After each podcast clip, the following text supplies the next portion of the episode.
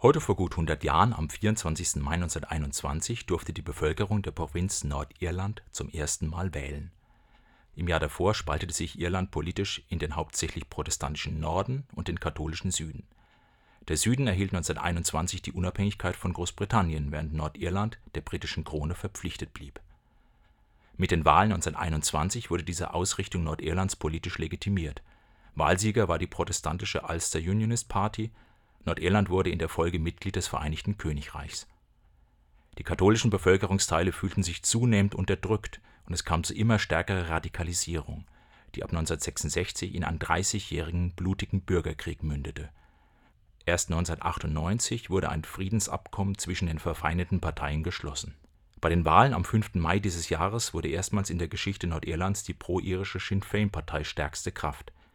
War es vor 100 Jahren eine Wahl, die die Teilung politisch manifestierte, so könnte es nun wieder eine Wahl sein, die den Weg zur Wiedervereinigung Irlands ebnet. Offenbar will die junge Bevölkerung Nordirlands Frieden und ein Leben ohne trennende Grenzen. Ein hoffnungsvolles Zeichen